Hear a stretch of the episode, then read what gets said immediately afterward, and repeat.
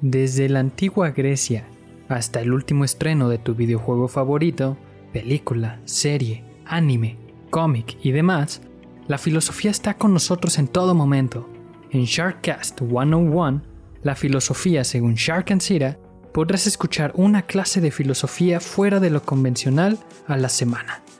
Y, sin más por el momento, sean ustedes bienvenidos.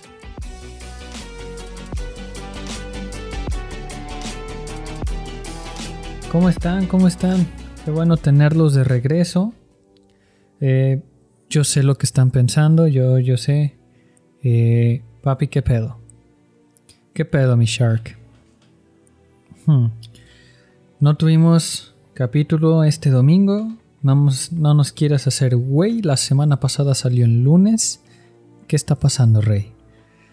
Una disculpa, de verdad. Una, una, una, una gran, gran disculpa. Saben que en cuanto a fecha de publicación, pues nunca había fallado, pero pues bueno, para todo hay una primera vez. no, no, una disculpa. inicié un diplomado y luego también tuve una operación de, de unas muelas, entonces eh, fue algo complicado. Eh, por eso el de marxismo salió el lunes y espero que este salga el lunes también. Si no, lo estarán escuchando el martes. Pero pues eh, viendo el calendario y viendo los eh, capítulos que faltan, episodios que faltan para acabar la primera temporada, eh, pues ya creo que pues lo que sigue para el 20, para sí, para el 20 de diciembre 2021 se acabaría la primera temporada. Y pues yo creo que de aquí para el real, o sea, para esas fechas, estos, los episodios van a estar saliendo entre lunes. Yo espero que ya todos salgan el lunes y en el peor de los casos, pues sale en martes, ¿no? Pero pues por el momento en domingo ya no, por, por, ¿por qué? Pues por mi diplomado es sábado y domingo y pues sí me, me absorbe la mayor parte del día, eso es de 10 de la mañana y me desocupo hasta las 7 de la noche solo tengo una hora de descanso y pues estar todas esas horas pegado aquí a la computadora porque es en línea. Pero bueno, eh, ustedes no vinieron aquí para escuchar mis penas, venimos aquí a escuchar filosofía. Muy bien, entonces pues como lo están leyendo en el título, eh, también, bueno, eh, si me empiezo a escuchar raro o no hablo tan fuerte o algo, que es tal vez eso lo arregle en post es por lo mismo del movimiento que tuve en la boca, de las muelas, pues no, ahorita no puedo hablar como siempre, pero hago mi mejor esfuerzo. Pero bueno, como les decía, eh, en el título pues es el idealismo alemán o el idealismo clásico alemán que puede que se escuche como una corriente que en realidad pues sí lo fue. This is the way. This is the way. Pero vamos a ver en cuanto vamos a ver a profundidad a George Wilhelm Friedrich Hegel. O como los compas lo conocen, Hegel. Este cabrón. Puta. Puta. Si Kant me causó problemas, Hegel. Hegel es una fichita, es una joya.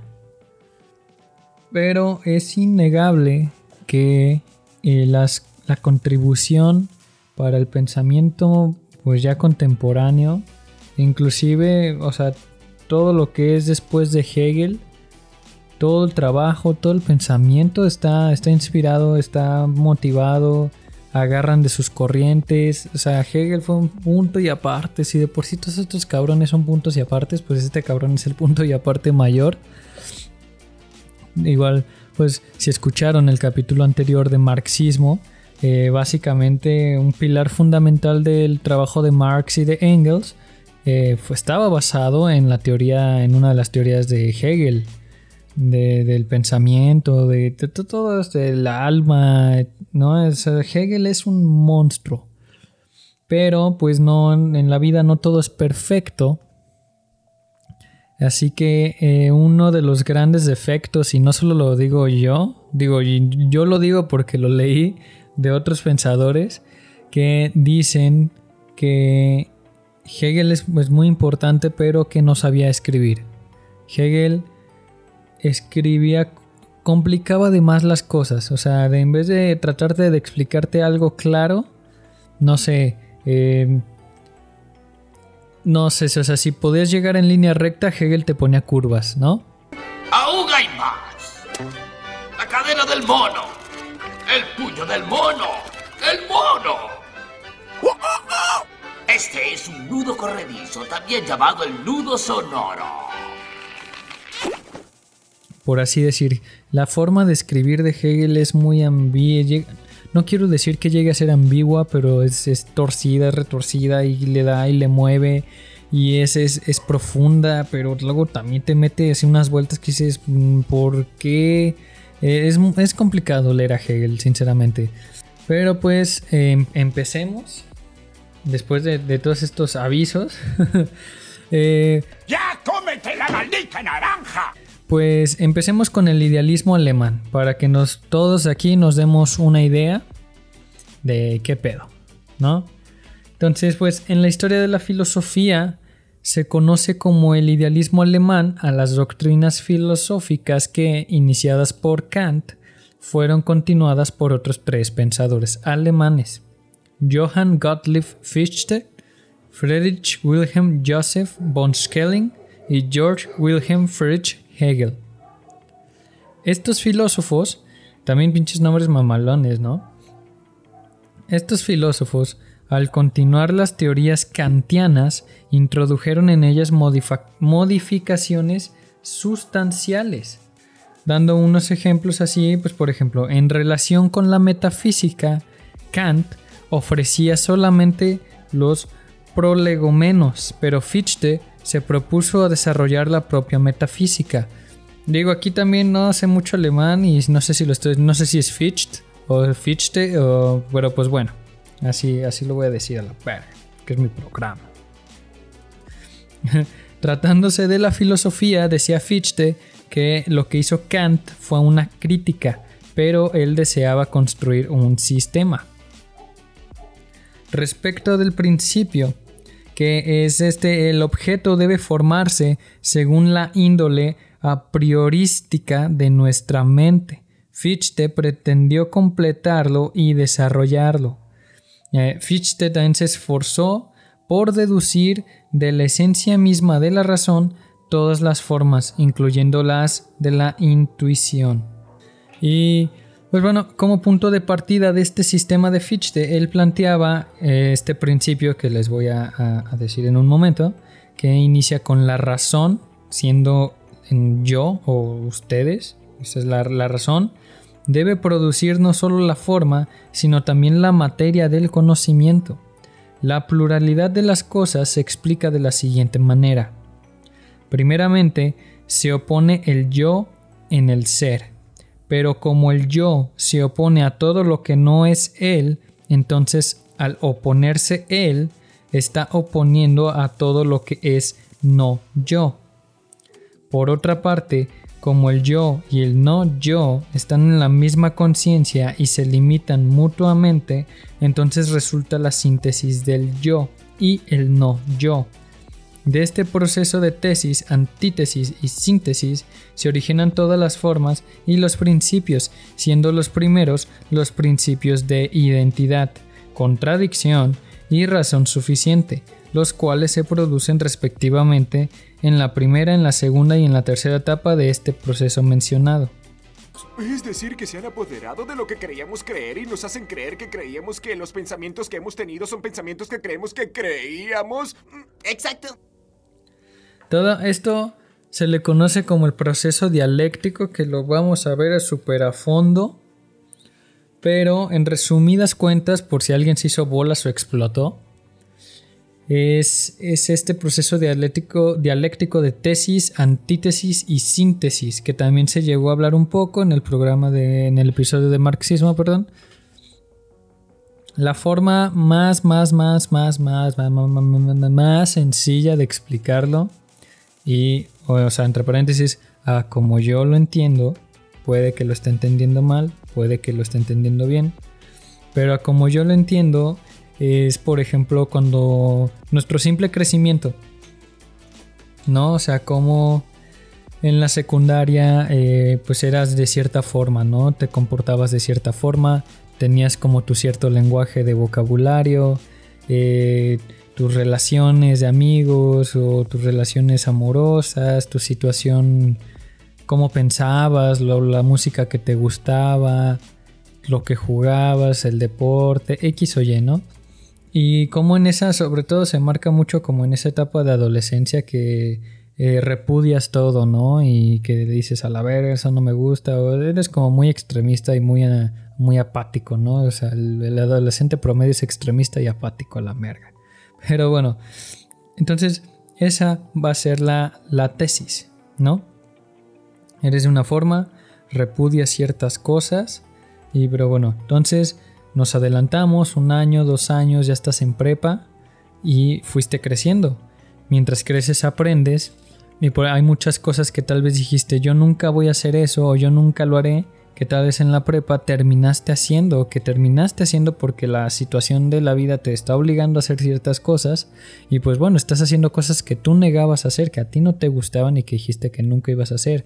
Te empezaron a gustar muchas cosas, otras más que dijiste, ah, pues no sé, un ejemplo que pasó mucho fue con el reggaetón, ¿no? Por ejemplo, a mí en, la secundaria y todavía en la prepa, pero a mí me gusta mucho Metallica y Metallica y hard rock, ta, ta, y bombos y tarolas y, guitarras. Y, por ejemplo, hoy en día me gusta mucho el reggaetón, hasta lo bailo y todo, ¿no? Es como siempre nos estamos reinventando, nuestros gustos van cambiando. Entonces cuando ya estamos como en esa etapa de cambio, entramos a una antítesis porque somos lo opuesto a lo que nosotros queríamos ser o que éramos realmente, ¿no? Y pero realmente seguimos en cambio, vamos a seguir en un cambio y entonces esta fusión de tesis y antítesis se van a unir para crear la síntesis. En donde la síntesis ya es como es como un pequeño equilibrio, ¿no? Entre todas estas cosas. Eres una persona, tienes esto, tienes el otro, tienes tus pros y tienes tus contras, pero ya eres alguien más completo.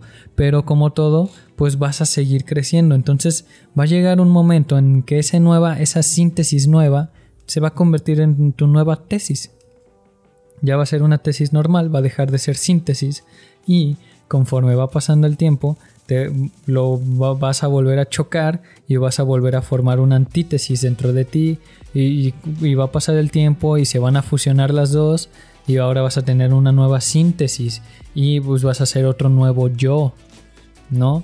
Es por eso que eh, hasta incluso en memes de Facebook o en imágenes decían de que eh, si llevas más de tanto tiempo, no sé, seis meses o un año sin hablar con alguien o algo así, te quedaste con una versión anterior de la persona que tú conociste, ¿no? O sea, ya es otra persona totalmente diferente.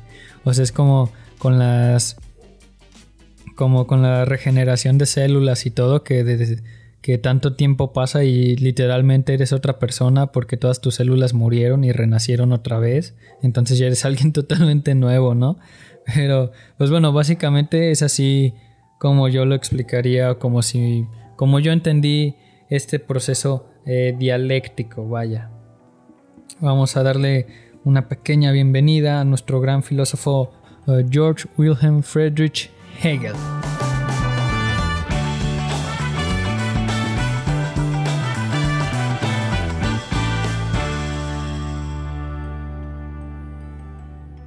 Ahora, pues bueno, ¿quién, ¿quién es Hegel? Puede que muchos lo hayamos escuchado, bueno, la mayoría si llevamos filosofía, que eh, pues eh, tuvimos que tomarlo en alguna clase, ¿no?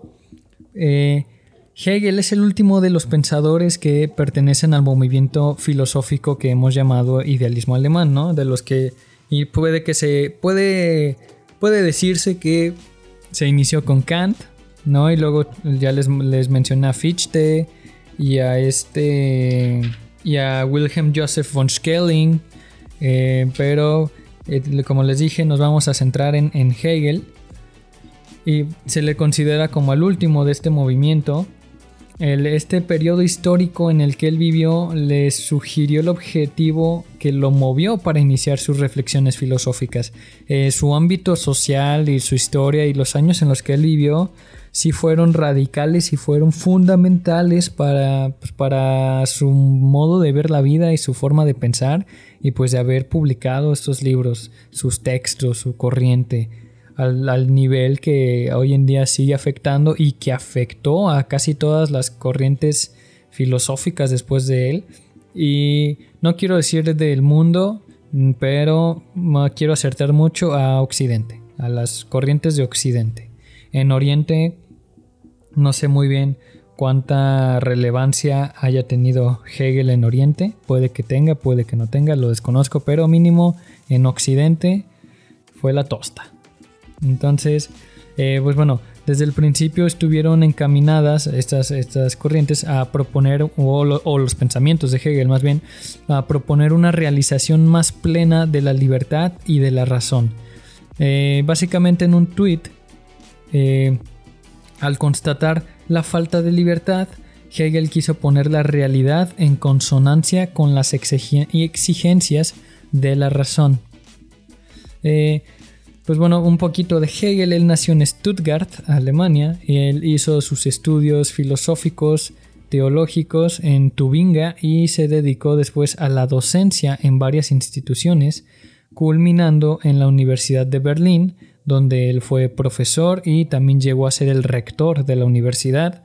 Pero según yo creo que murió al año siguiente, o sea, no duró mucho siendo rector, pero el hecho de haber llegado a ser en esa jerarquía educativa, pues está muy cabrón.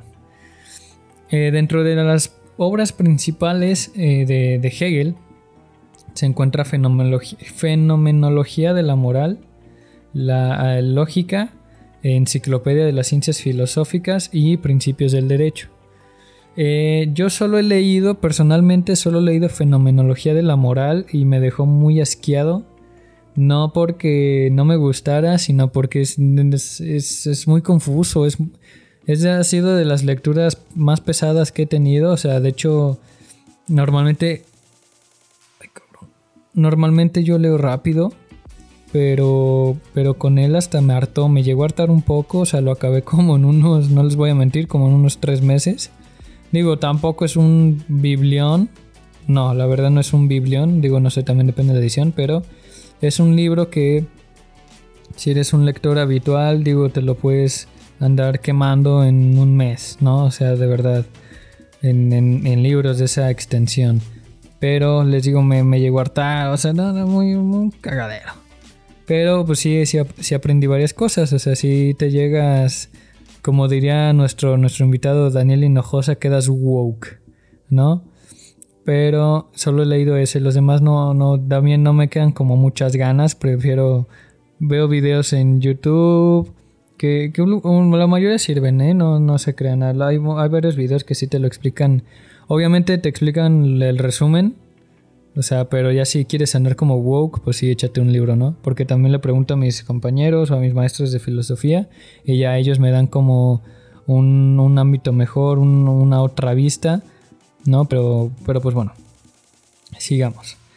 Ah, justamente mencioné la situación histórica que fue fundamental para, para Hegel, ¿no?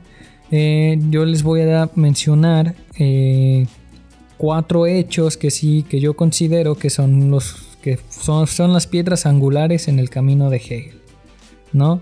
Entonces, pues bueno, vamos a empezar. Como les digo, son cuatro. El primero es la situación de su país, de Alemania. Hegel vivió en la segunda mitad del siglo XVIII. No era un estado moderno. La libertad estaba sometida. Había censura para la expresión. Se atacaba la cultura y cualquier tipo de ilustración. Y Hegel sentía que su país tenía la necesidad de convertirse en un estado racional. Que, pues bueno, estamos hablando mitad del siglo XVIII, pero hoy actualmente pues no están esto que les acabo de decir pues no está muy lejos no de volver a ser. Hay países en los que pues, están igual o peor de lo que acabo de decir no no sé es lo que les digo desde el inicio que siento que falta algo falta algo en la ecuación que no estamos viendo porque solo repetimos y repetimos y no avanzamos bien, o sea, como cómo era como el de pasos de cangrejo en la que la nunca faltaba la maestra en primaria que nos tiraba mierda al grupo y decía, decía que éramos cangrejos, que porque caminábamos caminábamos dos pasos y retrocedíamos cuatro, ¿no? Una cosa así, así siento así siento que estamos como humanidad, así muy muy cabrón. Eh, después de la, el segundo hecho sería la polis griega o pues toda la influencia griega, toda esta sociedad. ¿Por qué? Porque pues él encontró que la comunidad alemana contrastaba con la polis griega. Eh, eh, diciendo polis griega me refiero a, Grecia en general. Aquí en, la, pues en la polis griega en donde existía una armonización plena del individuo con todo. En estas ciudades-estado, porque recuerden que Grecia se regía así por ciudades-estado, el hombre vivía eh, el espíritu de la polis, ¿no? Era el espíritu del pueblo, eh, que era un espíritu real, pero, pero sí, y hay un gran pero en, en las ciudades griegas, que entre los griegos solo algunos eran realmente libres. El hombre griego no tenía conciencia de su libertad ni de su individualidad, porque eh, pues sí, recuerden que la sociedad griega manejaba esclavos y pues eh, sí tenía una cierta de clases, tenía pues tenía jerarquías, ¿no? O sea, eran los obreros y que eran los maestros y luego los soldados y luego y pues bueno, realmente muy pocos griegos realmente vivían libres como tal, ¿no? O sea, porque tal vez no todos eran esclavos, pero estaban sujetos a leyes, estaban sujetos a normas que ya con las que se vivían y pues te adaptabas. No, o sea, realmente era la nobleza, era, eran, pues eran pocas personas que realmente podían hacer lo que querían y que pues era el poder, ¿no? Pero, pues bueno, todo, nada, nada es perfecto.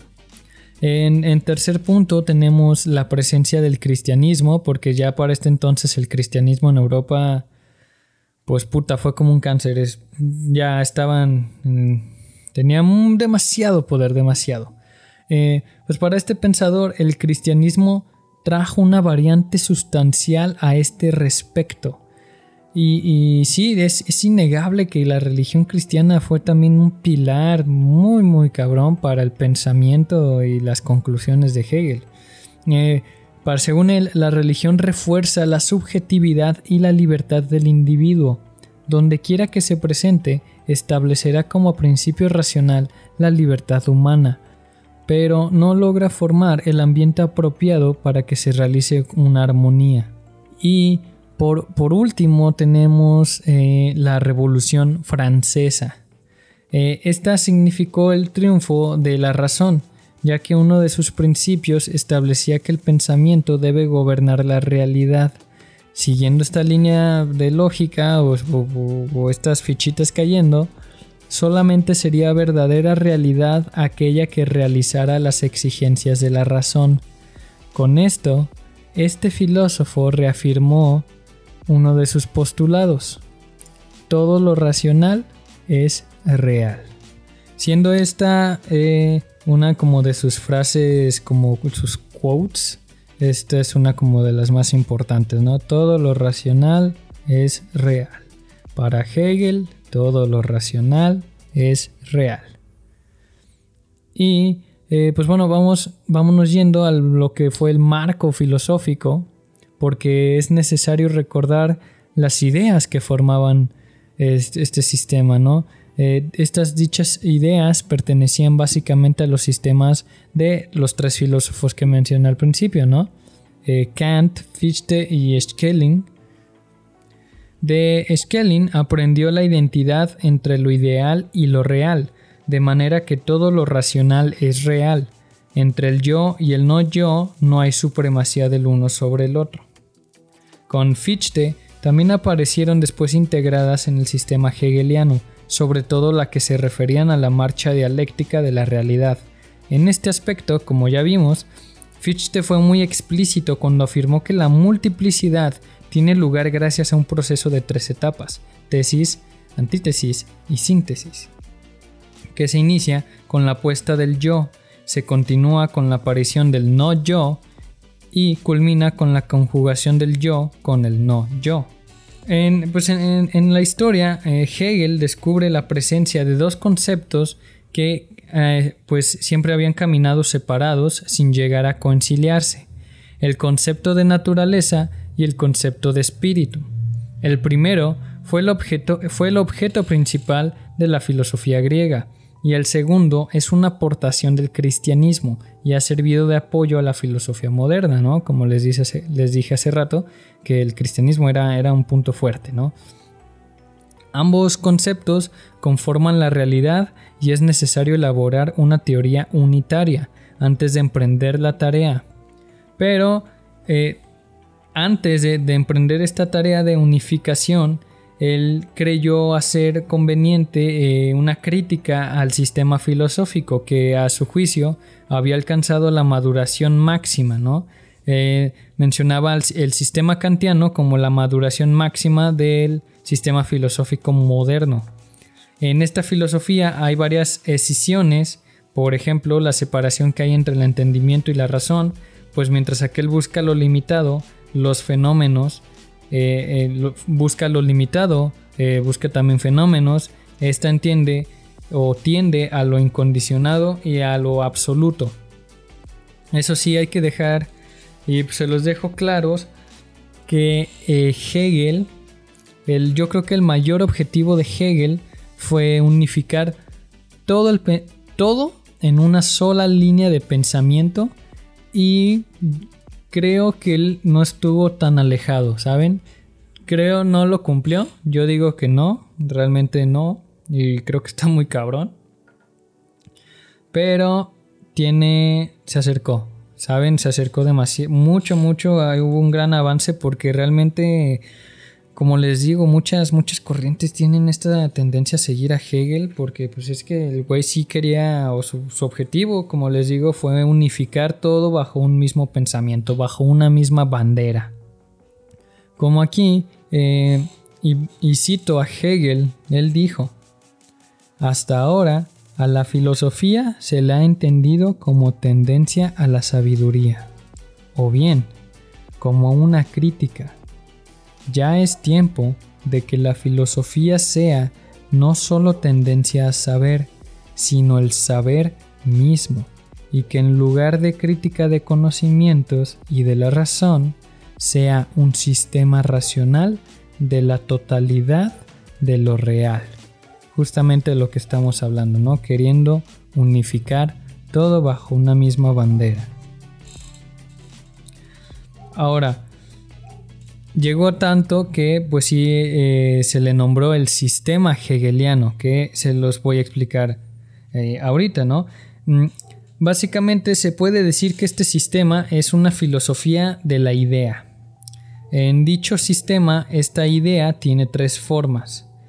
Uno, como el pensamiento, dos, como naturaleza y tres, como espíritu.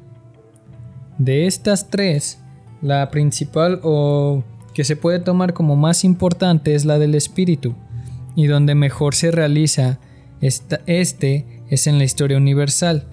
El, desarrollo de las tres formas, que es pensamiento, naturaleza y espíritu, eh, se hacen dialécticamente, pues estos tres temas estrechamente relacionados, cada uno dependiente de los otros dos, los se tratarán en, en orden, ¿no? En, dialéctica, en espíritu y en filosofía de la historia, porque pues todos están como entramados, ¿no? Sin uno no hay otro. Y pues sí, si han estado poniendo atención a mis, a mis episodios pasados, han, han, llegado a escuchar lo que es la dialéctica. La dialéctica la he tratado en otros episodios, tal vez no a la profundidad como aquí, pero se ha mencionado. El término o el empleo de la dialéctica no es ajeno a otras filosofías, pero en el caso de Hegel es algo muy particular, porque se, eh, podríamos decir que la filosofía de este filósofo es en sí pura dialéctica, es dialéctica pura. Pues a través de todo su sistema, él emplea esta dialéctica para efectuar su método de investigación. Si se analiza la dialéctica con atención, podemos advertir que no es solamente un método, sino que es la estructura misma de lo real. Esta, la dialéctica, no se reduce a etapas de tres pasos, sino que es un todo estructural regido por categorías, ¿no? O sea, como superación, cambio, inmediatez, cosas así. Que hay, que cuando, cuando menciono tres pasos me refiero al tesis, antítesis y síntesis. Y pues según este pensador, la realidad tiene estructura dialéctica. Esto significa que la realidad es relacional, puesto que cada cosa es lo que es por su relación con la totalidad. Los hechos son un precipitado o resultado de un juego de relaciones, algunas conocidas y otras no tanto. Eh, la realidad es procesal, pues no es fija ni está determinada para siempre. El proceso general y los procesos particulares están regidos por la contradicción, entendida esta como posición de contrarios.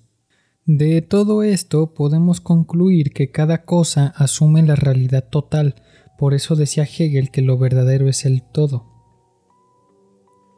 También, para ayudarnos a entender, para ayudarnos a entender más esto, eh, Hegel decía que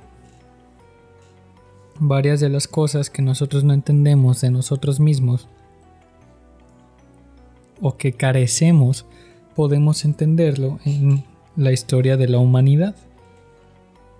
Que cada época tenían cosas que merecían ser como rescatadas y volver a ser como implementadas en cuanto a, eh, a la actualidad, vaya. ¿no? Un, un, ejemplo puede ser como el sentido de pertenencia o de comunidad que se tenía antes, ¿no? Que se, pues se dice que ahorita ya es muy carente por los celulares y que todo es en línea y que ya no hay como contacto de persona a persona, ¿no? Ya no hay como esa fraternidad, ya no hay como esa confianza, sino ya todo es a través de una pantalla. Entonces decía que siempre teníamos que volver a, a ver atrás para ver todo, todo lo que hemos estado perdiendo y volver a instaurarlo, ¿no? Pero, pero lo bueno, pues, ¿no? O sea, ya ven como les dije en los pasos que fueron, o en las piedras angulares que fueron claves para el pensamiento de Hegel, en el que mencioné su marco de la sociedad, como la sociedad alemana a mediados del siglo XVIII estaba tan oprimida, estaba tan puteada, y como ahorita pues tenemos como ejemplos, ¿no? De en Latinoamérica, o bueno, América del Sur. No, no todos, obviamente, pero hay países que pues, están muy, muy cabrón, ¿no? Eh, Corea del Norte, eh, pues muchas de esas cosas, ¿no? Siempre decía que, que, que tendríamos como a repetir, que, que de identificarnos más allá del ego, o sea, no, no, no, todo, toda una fichita, mano. También mediante la dialéctica, pues este todos estos movimientos, él estipulaba que el, tanto el conocimiento como el progreso no, eran no, no iban en línea recta. O sea, eran como subidas y bajadas, subidas y bajadas. Eso eh, muy marcado por para el conocimiento, ¿no? Pero, pero que en cada etapa del tiempo hay conocimiento valioso, ¿no? O sea, que no porque esté en bajada signifique que has perdido algo. ¿No? Pero él decía, nunca va a estar en línea recta, siempre va a haber altas y bajas. En cuanto a los progresos, Hegel decía que los grandes progresos de la humanidad eran como errores de cierta carencia hacia un lado, ¿no? es como es como decir, lo voy a poner un ejemplo con colores, ¿no? Se inventó eh, tal X cosa, ¿no? Y hizo un gran apartado, un gran movimiento de progreso del color blanco, ¿no? Y el color blanco, o sea, fue puff, muy, muy cabrón. Pero en esa invención se dejó de lado y en el olvido al color negro, al lado Y, ¿no? Entonces, después, para compensar, el ser humano crea algo en Y del lado negro para compensar los grandes errores que se hicieron al momento de inventar el lado X, el lado blanco. Y que después eh, el ser humano tendría que inventar un punto gris, ¿no? Un punto medio entre blanco y negro para corregir los dos errores, porque inclusive para corregir el blanco se creó el negro y creando el negro también se dañó el blanco, ¿no? Entonces se decía que se tenía que llegar a un punto de equilibrio, entonces que el proceso siempre tenía como estas tres etapas, ¿no? Un, ejemplo que se me viene mucho a la mente es como, como en la guerra, en, en época de guerra, como todos los inventos suben por los cielos, ¿no? Se inventan demasiadas cosas y la tecnología sube, pero que estás dejando de lado, ¿no? O sea, estás dejando miles de muertos, o sea, hay un lado que se olvida totalmente, hay un daño, hay un lado que se daña demasiado, ¿no? Y luego, este, pues para arreglar ese lado dañado, se deja a un lado el nuevo, el nuevo progreso y ese nuevo progreso se vuelve a quedar estancado para recuperar el otro lado que fue dañado. Y mientras estés recuperando y que se recupera ese lado, pues el, lado que fue innovador pues ya está dañado porque se quedó pausado. Entonces ahora la humanidad tiene que, tiene que crear algo en medio que equilibre, ¿no? O sea, ese es más o menos a como lo explica, lo, explicaba Hegel, ¿no? Esa, esa, parte también del, del proceso. Y no solo para que se trate de, historia, ¿no? También, un, también el progreso de nosotros, el progreso del yo, de nosotros como ser, que pues también está invadido de tropiezos y de altos y de bajos. Y que también, o sea, necesitas mejoras en un lado de tu vida, pero descuidaste otro. O sea, también que inclusive que en los errores, aunque no importa que tú resbales o que caigas, como decía en el conocimiento de altas y bajas, no importa que estés abajo, siempre estás aprendiendo algo. No, él así mencionaba cómo la dialéctica era fundamental y era parte de, tanto de nuestras vidas como de nuestras propias, pues de nuestra propia historia como humanidad. Y pues, pues bueno, hemos ya ha llegado tal vez a un abrupto final, tal vez los tenía con, un ritmito, pero eh, obviamente hay muchísimo, muchísimo por seguir explicando. Digo, este cabrón es el todo. Su filosofía es la filosofía del todo. Da para mucho, mucho más, pero Digo, ahorita también pues por los tiempos que los tengo encima y pues por mi malestar, ahorita pues se las voy a quedar debiendo un poco. Eh, tampoco ni mi cerebro ahorita da para, para filosofar. Pero eh, pues, pues así espero, espero que se los haya explicado lo mejor, lo mejor, lo mejor. Que haya dado mi, mejor esfuerzo. Pero básicamente eh, la filosofía de Hegel es la filosofía del todo como les dije, fue, fue algo ambicioso, ¿no? O sea, quiso explicar desde lo que, desde, la, desde el arte hasta la política, hasta el comportamiento, hasta la sociología, hasta la forma de pensar. Todo, todo, todo, de verdad, todo lo quiso explicar. Eh, pero, pues bueno, si, si ustedes se quedaron como con más dudas o si se quedaron con ganas de más, este, pues háganmelo saber. Y pues ya espero en las próximas semanas ya estar al 100 de mi salud. Este, pero les digo, si, les, si quieren saber más de Hegel y, así, háganmelo saber en los mensajes, ahí en el Instagram. Y con mucho gusto vuelvo a hacer un, como un, un otro episodio de Hegel o Idealismo Alemán parte 2. Una cosa así. Y les explico más a fondo lo que pues tal vez no se explico aquí pero agarrando como base este episodio, ¿no? Entonces, pues bueno, realmente espero que les haya gustado. Una disculpa por, pues, por un poco tal vez mi gesticulación, que me estuve equivocando, pero no puedo abrir tanto la boca. Y pues bueno, por no, por no explicarlo a fondo, no siento que les quedé debiendo, entonces creo que aunque no me lo pidan, yo lo voy a sacar en, yo creo que ya la, la próxima temporada, porque ya tengo todo planeado y espero sacar esa planeación. Pero bueno, Gracias, gracias por pasarse a otro capítulo de a otro episodio de, de Sharkcast. Y pues nada, eh, nos vemos hasta la próxima.